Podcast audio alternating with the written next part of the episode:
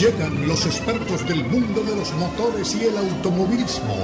Jaime Flores y Nicky Pauli con Sobre, Ruedas.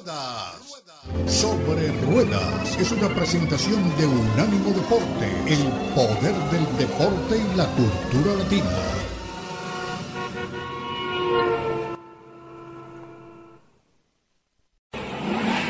Sobre Rueda. Sobre Rueda. El programa donde rugen los motores. Todo bajo la lupa especializada de Jaime Flores y Nicky Paul. Con todo el análisis sobre el automovilismo en el mundo y la industria automotriz. Unánimo Deportes presenta Sobre Rueda. Sobre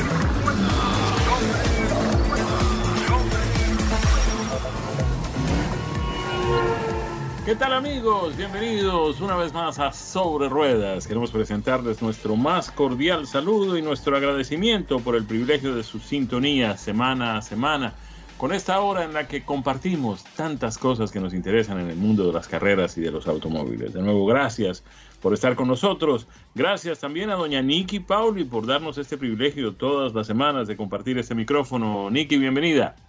Muchísimas gracias Jaime, súper contenta de estar por supuesto contigo y con todos nuestros amigos, nuestros oyentes que son tan fieles y que siempre nos acompañan Jaime para hablar de estos temas que tanto nos apasionan, el automovilismo deportivo y la industria automotriz. Y es febrero Jaime, finalmente hemos llegado al mes de febrero, no sé si se te fue muy rápido o muy lento el mes de enero, pero decirte sí que si bien hemos tenido eh, actividad eh, automovilística en el mes de enero, porque tuvimos el Dakar, también arrancado el Mundial de Rally y hemos tenido las 24 horas de Daytona, pues ya nos vamos acercando un poquitito más a lo que será el espectáculo 2022 de la Fórmula 1. Una Fórmula 1 además, Nicky, que promete muchísimo, ¿no? Promete por lo menos novedades en cuanto a que los vehículos no serán muy parecidos a los de los años anteriores. Por el contrario, se espera que esas modificaciones sean realmente significativas, tanto que no sabemos exactamente cuál tendrá ventaja sobre los demás. Así es, Jaime, tenemos novedades reglamentarias para este año y a partir ya de esta semana hemos comenzado a ver estos nuevos monoplazas de la Fórmula 1 en el 2022. Em, hay, por supuesto, novedades en, términos aerodinámicos. Ya iremos desgranando toda esa información y la parte técnica también. Eh, también un poco lo que pasará esta temporada, porque hay una cantidad de cosas que todavía no han sido definidas, Jaime. Tenemos definido, por supuesto, eh, este paquete reglamentario, tenemos definido el calendario hasta, hasta por lo menos hasta donde nos lo permita el COVID-19 y las diferentes variantes que puedan ir surgiendo y las acciones que tome cada país que hospeda la Fórmula 1, pero eh, hay cosas que todavía no están definidas. No sabemos, por ejemplo, qué pasará con Michael Massey, el director de carrera de la Fórmula 1. Hay una investigación en curso, se quedará este señor o no esas, eh, el resultado de esta investigación que están haciendo, de si ha procedido bien, de si hay que hacer modificaciones, etcétera, eh, lo tendremos precisamente hacia mediados de febrero, alrededor del 18. Esto pudiera traer otro tipo de consecuencias porque se especula mucho aún, Jaime, cuál será eh, la decisión de Lewis Hamilton, si se queda o si se va. Él dice que está muy interesado en saber qué pasará con esta investigación no le van a regresar, por supuesto, no, no es que le van a decir, eh, señor Max Verstappen, este campeonato del 2021 ya no es suyo, ahora se lo vamos a dar al señor Lewis Hamilton, porque obramos mal en la toma de decisiones, pero sí seguramente habrá una cantidad de conclusiones que deriven de esta investigación que afecten lo que será el calendario del 2022 y también queda por definirse, Jaime, eh, el tema de las carreras sprint, que el año pasado tuvimos tres, y este año la Fórmula 1 quiere repetir con tres, pero los equipos se están negando. No nos olvidemos que hay un techo financiero, y los equipos no pueden gastar más de determinada cantidad de dinero y por supuesto tener tres carreras sprint en el año te complica un poco el presupuesto porque no sabes si tienes algún percance en esa carrera y hay costos adicionales involucrados con un, un, calendario que ya tiene cantidad de carreras y un presupuesto que está estirado al máximo, tú dices, si no hay un dinero adicional considerado para poder utilizarlo en esas carreras sprint, yo no me quiero meter en eso. ¿Qué pasa si tengo un accidente y me quedo sin auto? Y hay que responderle a los patrocinadores antes que responderle pues al, al, público, que entre otras cosas todavía no sabemos si va a, va a estar yendo a las carreras pues de la manera eh, como lo iba previo a la pandemia, ¿no? Así es. De hecho, bueno, lo comentábamos nosotros la semana pasada. Eh, Australia ha sido uno de los países que ya ha anunciado que va a permitir público tal como se permitía eh, a, a, niveles prepandémicos, pero sí se les eh, exigirán algunas medidas de prevención, eh, eh, por supuesto prueba de vacunación, va a haber, va a haber uso de mascarillas, tengo entendido también obligatorio. Em, así que cada una de las pistas irá poquito a poco incorporando esa información, dejándonos saber em, qué es lo que van a hacer, Jaime, pero también, como mencionaba hace apenas unos minutos, esto es una especie de target movible porque hoy, hoy en día, antes de arrancar la temporada, antes de las pruebas pretemporada, podemos nosotros decir, va a ser una temporada mucho más parecida a lo que teníamos antes de, 2020 y del inicio de esta pandemia, eh, pero realmente tenemos que ver un poco cómo se van a mover las cosas, si tendremos alguna nueva variante eh, del COVID-19 que eh, nuevamente imponga ciertas restricciones o algunos países consideren que deben dar un paso atrás eh, en la venta de las entradas o en la presencia de público en las pistas. Así que Ahora, todavía mucho por definirse. Y el que tenga dudas acerca de cómo se aplican las normas de vacunación en Australia, que le pregunte al tenista Novak Djokovic, ¿no? Así es, Jaime. Así es, que ahí se ha sentado ya un precedente. Sin duda, sin duda. Esperemos que esto no pase a mayores, esperemos que, bueno, eh, cada día aparecen más y más especulaciones sobre nuevas variantes. Ahora apareció otro tema que es el de las subvariantes, ¿no? Porque ahora tenemos eh, además esta otra dificultad y me parece que hay eh, y esta es una opinión muy personal, más especulaciones que, razones científicas. En fin, obviamente hay que creer de la ciencia y los científicos están trabajando en esto, pero con mucha frecuencia vemos en los medios de comunicación mucha especulación. Entonces se dice que podría ser, que existe la posibilidad de que, en fin. Y esto obviamente pues va generando angustia entre las personas, eh, va creando dificultades en la planeación de eventos de la magnitud de los que estamos hablando en Fórmula 1. Eh, yo creo que deberíamos, como medios de comunicación, pues concretarnos aquello que efectivamente se puede comprobar y aquello sobre lo que realmente hay ya, eh, pues, eh, causas y razones firmes, fijas, definidas y dejar de especular un poco sobre todo esto, ¿no? Coincido contigo, Jaime, y cuando uno no es especialista en una materia, también reconocerlo y decir, pues yo de eso no sé y habría que preguntarle al especialista en la materia antes que especular y que dar noticias que a veces son un poco sensacionalistas, eh, ciertamente van a atraer a la audiencia, eh, pero como dices tú, también van a infundir temores que a lo mejor no son lo que uno está exponiendo. Así que hay que tener mucho cuidado y mucha responsabilidad sobre todo con la información que se da al aire. Es un privilegio, Jaime, tener la presencia delante de un micrófono y creo que hay que honrarlo precisamente respetando al público que está del otro lado de ese micrófono. Sin lugar a dudas, Nicky. Eh, entonces está todo pues ya andando caminando. Eh, vamos rumbo pues a tener una mm, temporada de Fórmula 1 con novedades desde el punto de vista técnico. No hay muchas novedades desde el punto de vista de, mm, personal en las butacas de los eh, vehículos, porque a excepción tal vez de unos eh, pequeños cambios, particularmente el más importante de ellos, la salida de Valtteri Bottas de mm, Mercedes con la llegada de George Russell y otras menores en lo que nos considera a nosotros de manera más directa que es el equipo campeón en este momento, que es el de Red Bull, pues tenemos allí a Max Verstappen y a Sergio Pérez en las dos butacas de ese equipo. De manera que, pues, eh, ¿será que volveremos a ver, Nicky, eh, un enfrentamiento tan eh, frontal entre Mercedes y Red Bull este año? ¿O las cosas están cambiando de tal forma que ni siquiera eso podemos predecir? Ay, Jaime, la pregunta que necesitaríamos tener un neumático de cristal para poder responderla, porque, porque con todos estos cambios eh, reglamentarios em, podemos presumir que los equipos grandes, los equipos con mayor cantidad de presupuesto, los equipos que pueden dividir eh, a su personal en dos o en tres dentro de la estructura organizativa y decir, ahora esta gente se dedica al auto este año, estos otros al del auto que viene y estos otros quizás a otras, otras tecnologías alternativas que tenemos alrededor, estudio de combustibles, etcétera. Eh, esos equipos siguen siendo Mercedes, Red Bull y la escudería Ferrari. Quizás en esa liga eh, está por un tema presupuestario de, que han, obtenido dinero por venta, por venta de activos la gente de McLaren pero no sabría decirte el resto. Ahora, sí ha habido algunos movimientos muy interesantes a nivel de ingenieros.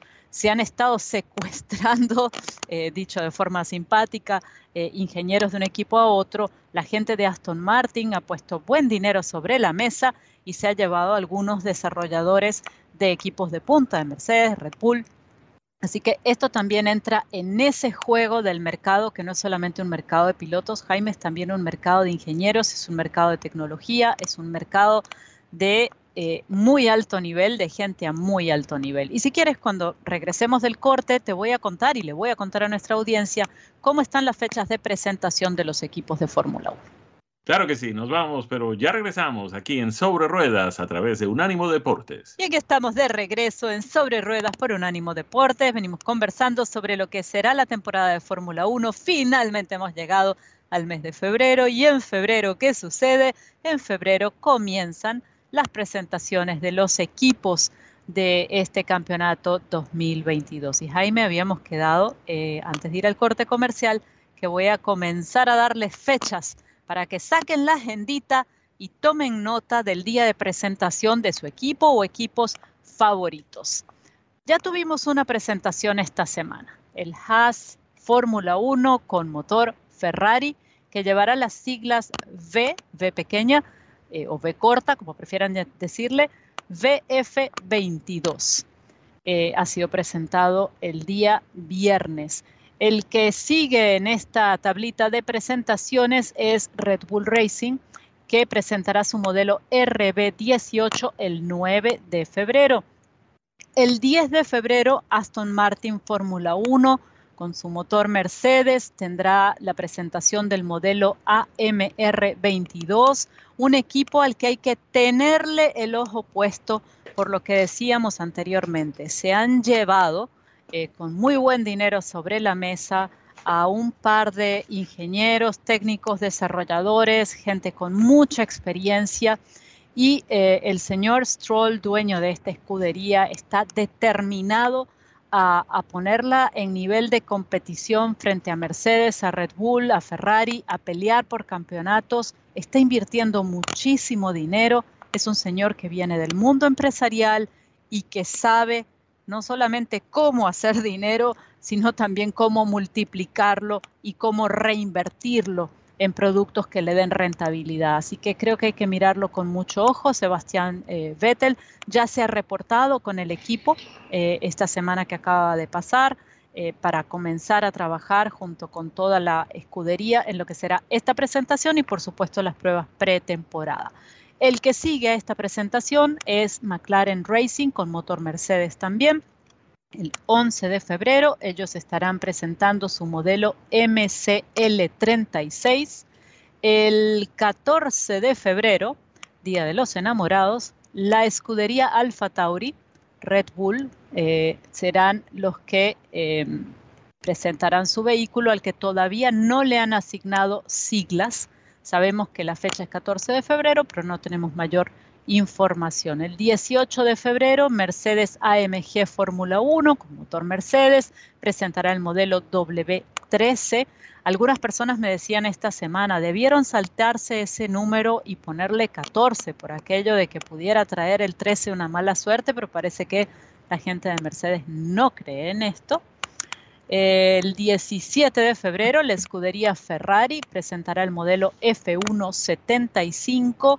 El 21 de febrero, Alpine o Alpine eh, Renault estará presentando su modelo, tampoco tenemos las siglas en este punto. Y el 27 de febrero, Alfa Romeo Racing con motor Ferrari estará presentando también su monoplaza para el 2022. Nicky, eh, ¿has tenido oportunidad de ver algunas fotografías de aquellas de espionaje o de camuflaje? ¿Has visto estéticamente cómo están luciendo los vehículos? He visto diagramas, Jaime, he visto dibujos, he visto suposiciones y he visto pues lo que ha presentado la gente de Haas, eh, que no es el equipo más emblemático, digamos, en términos de, de lo que de cómo van a lucir todos los otros, los otros autos. Aunque el reglamento de Fórmula 1 en este momento empareja mucho, Jaime, porque no deja demasiado a la imaginación. Lejos, lejísimos han quedado aquellos tiempos en los que quizás eh, tú eras muy pequeño, pero quizás te, hayas leído libros de historia eh, en los que teníamos un, un, Brabham, por ejemplo, con un motor en la parte post, un ventilador, perdón, en la parte posterior eh, que recogía todas las basuritas de la pista y se las lanzaba al que venía atrás. Este, lejos ha quedado los diseños como el, el Tyrrell P34 de seis ruedas. Sí, ese lo recuerdo. Ese yo soy de la época. Sí, yo soy de la época que la Fórmula 1 era Fórmula 0.5, ¿no?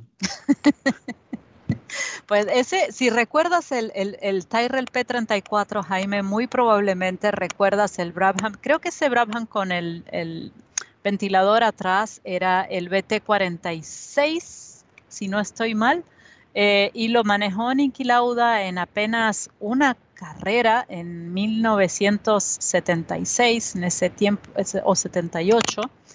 Eh, y, de verdad que no, no fue muy bien recibido, ¿eh? No fue muy bien recibido porque, eh, pero, pero el, reglamento de la Fórmula 1 era muchísimo más amplio en aquel momento y permitía que los diseñadores, como fue el caso de Gordon Murray para ese, para ese Brabham al que acabo de hacer mención, o la gente de Ken Tyrrell para el PT, eh, P34, el de seis ruedas, o Colin Chapman en Lotus, que, pues trajo a la Fórmula 1 eh, o, de alguna manera popularizó el efecto, el llamado efecto suelo. Em, estos grandes eh, de, esa parte de la historia, ¿no? Hoy en día no tenemos eh, esa flexibilidad reglamentaria y por lo tanto los autos van a lucir todos más o menos similares dentro de cierta normativa. A ver, Miki, hay cosas que, que, no existían en los eh, primeros años de lo que hoy es la Fórmula 1. Eh, en la época de Juan Manuel Fangio, eh, de aerodinámica más bien poco, y, y, el ancho de las ruedas era significativamente inferior, parecían lo que hoy son las ruedas de las bicicletas modernas, ¿no? Uno no se imaginaba cómo vehículos de estas características pudieran tener agarre en las pistas y pudieran comportarse frente al aire, frente al viento que ellos mismos generan, de la forma segura en que de alguna forma se comportaban, sobre todo cuando los comparas con los vehículos de hoy. Jaime, totalmente. Y de hecho, escuchándote, pues pienso en esos, en esos vehículos de los, de los 50 y de los 60. Y yo una vez hice un, un comentario similar al tuyo sobre el agarre y los neumáticos tan finos que había en esa época. Y alguien me dijo, agarre era en la Fórmula 1 de aquel momento se traducía no a lo que pasaba entre el neumático y el contacto con el suelo, sino a lo que el piloto se aferraba al volante y ponía toda su entrega y todo su arrojo eh, en manejar aquellos vehículos que de seguridad muy poco. Y respecto a, la aerodinámica, también me has recordado, Jaime, una frase del pasado, ahora que hablamos de estos, de estos autos, porque don Enzo Ferrari, el, creador del equipo Ferrari, el, comendatore, decía que la aerodinámica era para aquellos que no sabían hacer buenos motores. Eh, pero bueno, las cosas han cambiado a través de las décadas, de los años, y la aerodinámica es al día de hoy eh, juega un papel preponderante en el desarrollo de estos autos, de estos monoplazas, y cosas que después, Jaime, realmente eh, la Fórmula 1 traduce a lo que son los vehículos que nosotros utilizamos en la calle. Y, con todo respeto, el señor Ferrari, pues que es toda una leyenda en el mundo del automovilismo, eh, hoy en día eh, ha quedado demostrado que la aerodinámica es todavía más importante para aquellos que saben hacer buenos motores, ¿no? Porque en la medida en que más velocidad tienes, pues mucho más aerodinámica tienes que tener para poderla manejar, ¿no?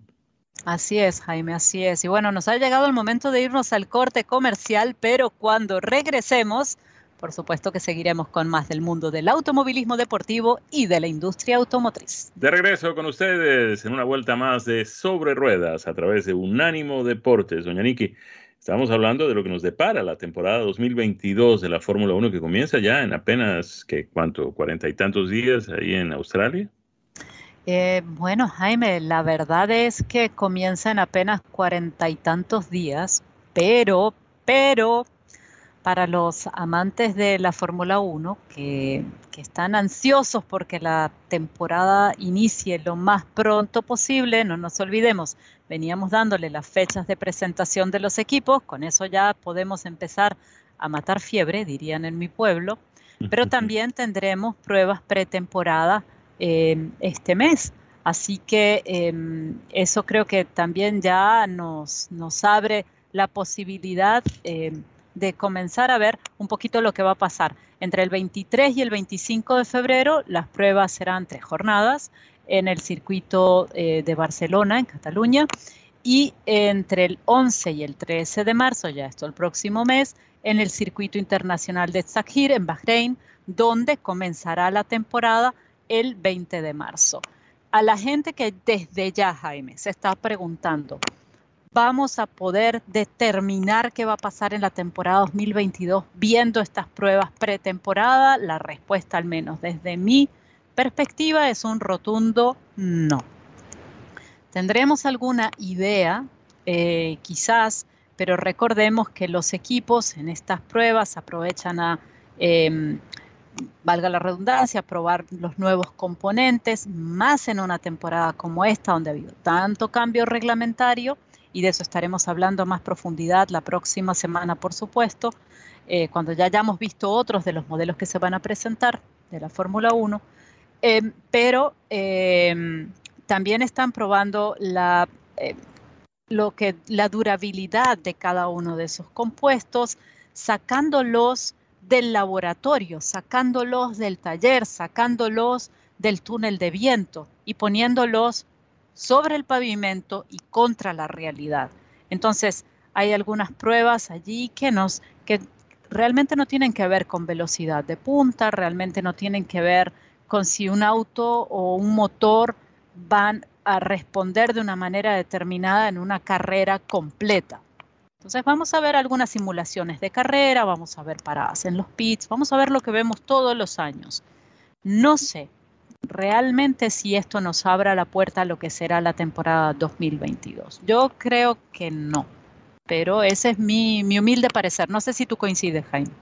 Eh, la verdad, eh, mm, yo no estoy seguro. Me parece que todavía tenemos mucho que ver eh, me parece que la parte estética y la parte de las pruebas puede tener tanto de efectividad como de eh, quién sabe si están guardando lo mejor para después, no sabemos si exactamente quieren mostrarlo todo de entrada. Eh, ya hemos visto en el pasado cómo algunas escuderías prefieren pues simplemente mostrar lo básico cuando están en esta etapa de pruebas iniciales y después sorprenden con cosas adicionales que nadie tenía en cuenta. De manera que pues a mí me parece que aquí también hay algo de estrategia, eh, digamos, comunicacional eh, para evitar que todo se dé a conocer justo el mismo día, el primer día, y de pronto entregarle a, los contrincantes, a los adversarios, más información de la que ellos, a su manera de ver las cosas, creerían que deberían tener. De manera que, Nicky, hay que esperar, ¿no? Hay que esperar, y no solamente que se lleve a cabo y que concluya este periodo de pruebas, sino vamos a ver cómo van a realmente a desarrollarse las cosas cuando empiece la competitividad, ¿no? Así es, el 20 de marzo, como decíamos, en Bahrein, en el circuito del Sahir, después del 27 de marzo Arabia Saudita, en Jeddah, el 10 de abril en Australia, en Albert Park, y de ahí a Europa, a Miami, al regreso a Europa, una temporada, Jaime, muy, pero muy larga, que terminará el 20 de noviembre en Abu Dhabi, después de haber visitado Brasil, México, Estados Unidos, Japón, Singapur, Rusia, Italia, los Países Bajos, Holanda, Bélgica, Hungría, Francia, Austria, Gran Bretaña, Canadá, Azerbaiyán, Mónaco, España, como ya lo dijimos, Miami, la Emilia Romagna, donde se celebrará el Gran Premio de Imola y, como también ya mencionamos, Australia, Arabia Saudí y Bahrein, yendo desde atrás hacia adelante.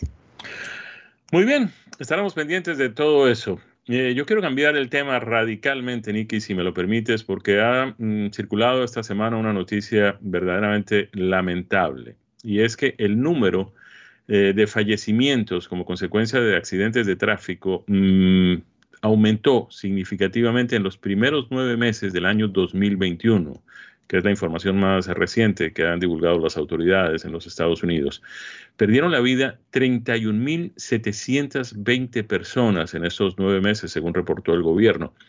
Lo triste de esto es que esto mantiene un ritmo que ha venido mm, presentándose desde que comenzó la pandemia, que es un ritmo eh, que permite el incremento de estas cifras eh, de fallecimientos año tras año durante los, eh, ya prácticamente estamos entrando en el tercer año de la pandemia. Todo esto comenzó a convertirse en lo que se ha convertido eh, a partir de marzo del año 2020. Estamos eh, llegando a marzo del año 2022, de manera que pues tenemos dos años en todo esto.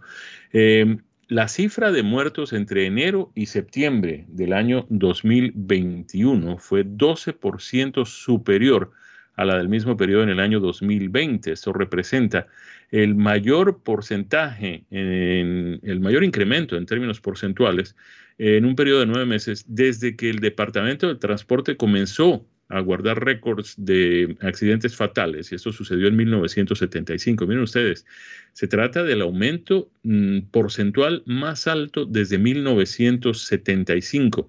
Esta cifra de 31.720 muertes en accidentes de tránsito es la más alta para nueve meses desde el año 2006 esta mm, información que ha sido divulgada por la Administración de, Seguridad del Tráfico en las carreteras de los Estados Unidos demostró que las fatalidades en tráfico aumentaron durante este mm, periodo de nueve meses en 38 de los 50 estados. Eh, no tuvo ni incremento ni descenso en dos de los estados y el número mm, declinó fue más bajo en 10 de los estados y en el distrito de Columbia, que es donde queda la capital de los Estados Unidos, en Washington. El secretario de Transporte, el señor Pete Buttigieg, ha dicho mm, que pues, se requiere ayuda, es importante eh, que la gente tome conciencia de todo esto. Eh, es necesario también que haya una estrategia nacional para mm, reversar esta tendencia. Eh, él llama, el secretario de Transporte llama a todo esto una verdadera crisis y ha dicho que su departamento en el curso de los próximos dos años eh, entregará eh, orientación del gobierno federal y, miles de millones de dólares en eh, mm, aportes del gobierno bajo la ley de infraestructura, la nueva ley de infraestructura que fue aprobada por la administración del presidente Joe Biden. El propósito es que los estados y las municipalidades reduzcan los límites de velocidad y asuman pues eh, diseños mucho más seguros para las carreteras que se estarán construyendo y también eh, carriles dedicados para el tráfico de autobuses y de bicicletas. Eh, se habla también de que habrá mejor iluminación en las carreteras y pasos de tráfico de peatones mucho más seguros, tanto en las carreteras como en las eh, calles y las avenidas importantes en las ciudades en los Estados Unidos. De manera que pues es preocupante esto. Los primeros nueve meses del año 2021 presentaron una cifra de 31.720 muertos como consecuencia de accidentes de tránsito. Es la cifra más alta para nueve meses desde el año 2006. Preocupante esto, Nicky. Así es, Jaime, y nos toca una vez más irnos al corte comercial, pero te voy a dejar rebotando una pregunta antes de irnos, y es, eh, todo esto me parece muy bien que se tomen todas estas medidas, pero no tiene algo que ver también nuestra distracción al volante constante, eh, muchas veces con el teléfono, con los mensajes de texto, con las llamadas, en todo este panorama respuesta al regresar del corte comercial. Y aquí estamos en nuestro cuarto segmento, ya en nuestra última vueltita de sobre ruedas este fin de semana. Y Jaime nos está contando lo que ha sucedido con este reporte de incremento de fatalidades en los accidentes automovilísticos en Estados Unidos. Y mi pregunta para ti, Jaime, es, ¿está muy bien em, reforzar las medidas de seguridad en las carreteras? Eh, por supuesto, en los vehículos, pero cuánto no hay o hay en estas estadísticas de nuestra participación como, como conductores y de la poca atención que a veces ponemos en lo que estamos haciendo, en el manejo, y andamos mirando mensajes de texto, haciendo llamadas, eh, poniendo otra música. ¿Cuánto no influye eso en esta estadística?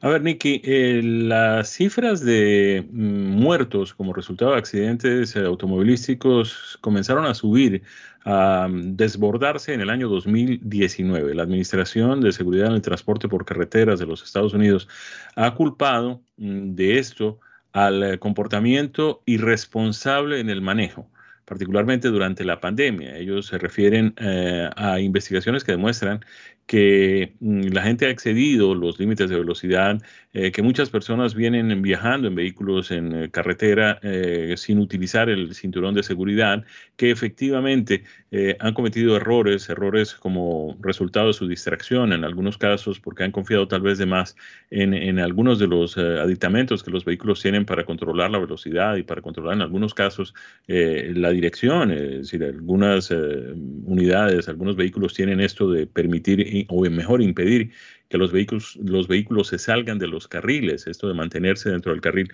Y la gente confía tal vez un poco más en, eso que en su propia habilidad y entonces se descuidan un poco.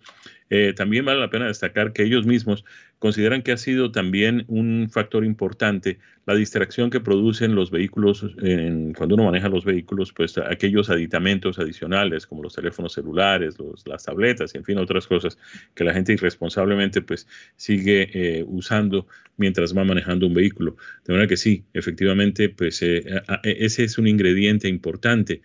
también la Administración Nacional de Seguridad en el Transporte por Carreteras ha dicho que pues cambiará algunas eh, reglas, algunas leyes, eh, para exigir que haya sistemas eh, automáticos de frenado de emergencia en todos los vehículos nuevos para pasajeros y que también estará fijando nuevos estándares de seguridad automotriz, enfatizando algunos de los sistemas que impiden que se produzcan colisiones en los vehículos, algo así como lo que acabamos de mencionar, la asistencia para permanecer en el carril, aunque pues sobre esto todavía no se han establecido fechas a partir de las cuales esto comenzaría a funcionar. Lo que todos esperamos es que pues, estas cifras eh, comiencen a reducirse muy rápidamente. Eh, obviamente para eso se requiere la responsabilidad y la cooperación de los conductores. Hablando de conductores, Nicky, he tenido la oportunidad de conducir dos vehículos excepcionales de los que quisiera hablar rápidamente antes de que nos vayamos eh, pues, concluyendo nuestro programa. Quiero hablar del BMW X4 X-Drive. Ese es el vehículo utilitario de BMW que a mi manera de ver, a mi gusto personal, tiene el tamaño ideal. No es ni muy pequeño ni muy grande, pero es muy confortable, es muy práctico, es muy conveniente en todos los aspectos. Puede transportar cinco pasajeros y una cantidad significativa de equipaje sin ningún tipo de incomodidad. Es un vehículo muy bien equipado, viene con un motor eh, a ver, les traigo los detalles. Si me permiten rápidamente, vamos a buscarlos aquí porque los tenía a mano justamente cuando empecé a hacer eh, esta mm, conversación con ustedes. Estaban aquí en mi computador. Vamos a buscarlos rápidamente. Sí, efectivamente, este BMW tiene el motor mm, turbo de 2 litros que entrega a ver, 248 caballos de potencia y 258 libras pie de torsión, bien acoplado con una transmisión automática de 8 velocidades, con sistema también de cambio manual. Es un vehículo mm, pues eh, verdaderamente muy bien desarrollado, fabricado aquí en los Estados Unidos en la planta de BMW en Spartanburg, pero además tiene todas esas características de lujo y de sofisticación y de acabados de primera calidad que son característicos de la firma alemana. De que pues este BMW X4 que tuvimos la oportunidad de manejar es el X-Drive 3.0, también está disponible en la versión M 4.0 y este viene con un motor mucho más poderoso que entrega pues obviamente el motor es de 3 litros, como bien lo indica su mm, marca, su denominación, pero entrega 335 caballos, es decir, casi 90 caballos más que el eh, que tiene el motor de 2 litros. De manera que ahí están estas dos opciones. En materia de precios, el precio comienza para el base de 2 litros en 57.895 dólares y el eh, de 4, el X4 M40i, que es muy deportivo, eh, comienza en 69.170 dólares. Muy interesantes ambos vehículos en materia de consumo de combustible. Bueno, el 0 a 60 del de motor de 2 litros es 6.1 segundos, el otro 4.2 segundos Y les decía, en materia de consumo de combustible, uno entrega 22 millas por galón en la ciudad, 29 millas por galón en la autopista, mientras que el otro 20 en la ciudad, 27 en la autopista. La diferencia no es muy significativa.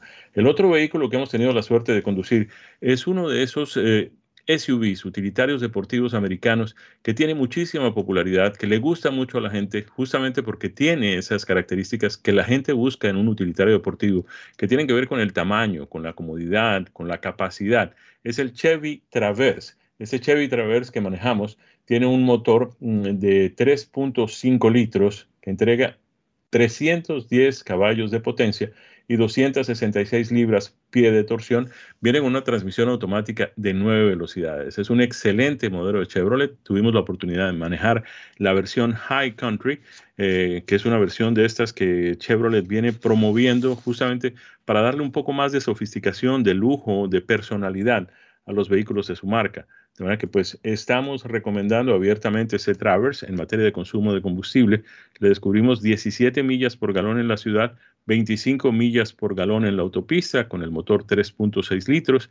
El vehículo pues eh, es fabricado completamente en los Estados Unidos en la planta de Lansing, pero trae un motor de fabricación mexicana. Recomendable también ese Traverse, es un utilitario deportivo de tamaño completo, que realmente atrae a muchos compradores. No es tan grande, digamos, como el Tajo, puede ser un poquito más pequeño que el Tajo, sobre todo cuando se le ve desde la parte eh, exterior, pero cuando entra uno al vehículo, cuando abre las puertas, pues es justamente el vehículo de las características que todos quieren. ¿Lo has manejado, Nicky? El Traverse sí, Jaime, y es un vehículo de tres filas de asientos muy interesante porque si bien no es un vehículo muy grande, esas son tres filas de asientos bastante cómodas. E, esa tercera es un vehículo que tiene además un rediseño de la grilla frontal, es un poquito más estilizada que lo que era en el modelo anterior. Eso le suaviza un poco el look, que antes era más imponente, más agresivo. Y también las luces posteriores han sido eh, trabajadas, rediseñadas y reflejan ese mismo concepto más refinado, más suave. La cabina no ha sufrido mayores modificaciones, pero es un vehículo muy amplio, cómodo. El, diseño a mí me encantó. También manejé como tú el High Country y creo que eh, es, es un vehículo que bien vale la pena si uno está buscando en este segmento. Pues bien, Nicky, de esta forma estamos llegando al final de nuestro programa. No nos queda más que agradecer a toda nuestra audiencia que nos haya acompañado una semana más e invitarlos a nombre de nuestro equipo, Daniel Forri en la producción y en los controles, Nicky Pauli y ese servidor Jaime Flores en los micrófonos, a que estén de nuevo con nosotros el próximo fin de semana. Nos vamos acercando, nos vamos acercando ya al inicio de la temporada de Fórmula 1. Estaremos con ustedes semana tras semana trayéndoles los detalles, trayéndoles los pronósticos, trayéndoles eh, la evolución de las cosas que vienen sucediendo en las escuderías, con cada uno de los pilotos, con cada uno de los automóviles. Vamos a tener eh, permanentemente a través de nuestro espacio semanal los detalles de lo que es interesante, de lo que es importante y sobre todo lo que es trascendental en el marco de la temporada 2022 de la Fórmula 1, que como les hemos dicho repetidamente, viene con muchísimas novedades, no solamente en materia técnica, también en materia de presupuestos, en materia de reglas, en materia... Hay una cantidad de cosas nuevas sucediendo en la Fórmula 1 que esperamos tenga una temporada con plena normalidad en la medida en que podamos ya ir despidiéndonos de esta pavorosa pandemia que hemos tenido la desgracia de vivir a lo largo de estos últimos dos años, pero que por fortuna todo parece indicar que ya estamos en la etapa final. Miki, nos vemos. Claro que sí, Jaime. Por aquí, por estos mismos micrófonos, estaremos compartiendo con la audiencia muy pronto. Felicidades para todos, que la pasen muy bien. Sobre ruedas, conducen Jaime Flores y Nicky Pauli, aquí en Unánime Deportes.